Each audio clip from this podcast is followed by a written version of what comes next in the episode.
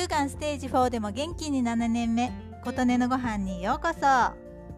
私の大好きな農家さん持ち込みコーナーで子持ち高菜という野菜を見つけました。以前見つけた時母に送りましたが自分で食べるのは初めてです。見た目は私的にはタラの芽を巨大にした感じに見えます。売り場のポップには「宿来」と書かれていてコリコリとした食感で高菜のピリ辛さとほろ苦さが味わえる新種野菜。おすすめは天ぷら。薄切りにして豚肉と炒めたり生のままでサラダにしたりと書かれていました。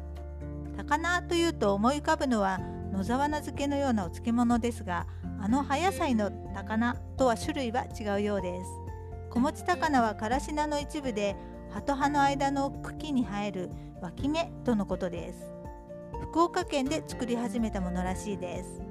どうやって食べようか考えた挙句まずはシンプルに炒めて塩コショウで食べることにしました。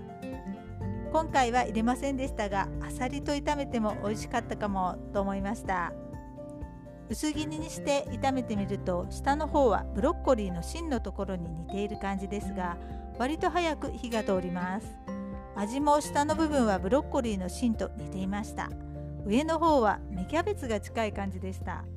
今回のものはあまりピリ辛な感じはしなかったですが甘くて美味しい味でした。ということで初めて食べた子持ち高菜の話でした。あなたの元気を祈っています。琴音のありがとうが届きますように。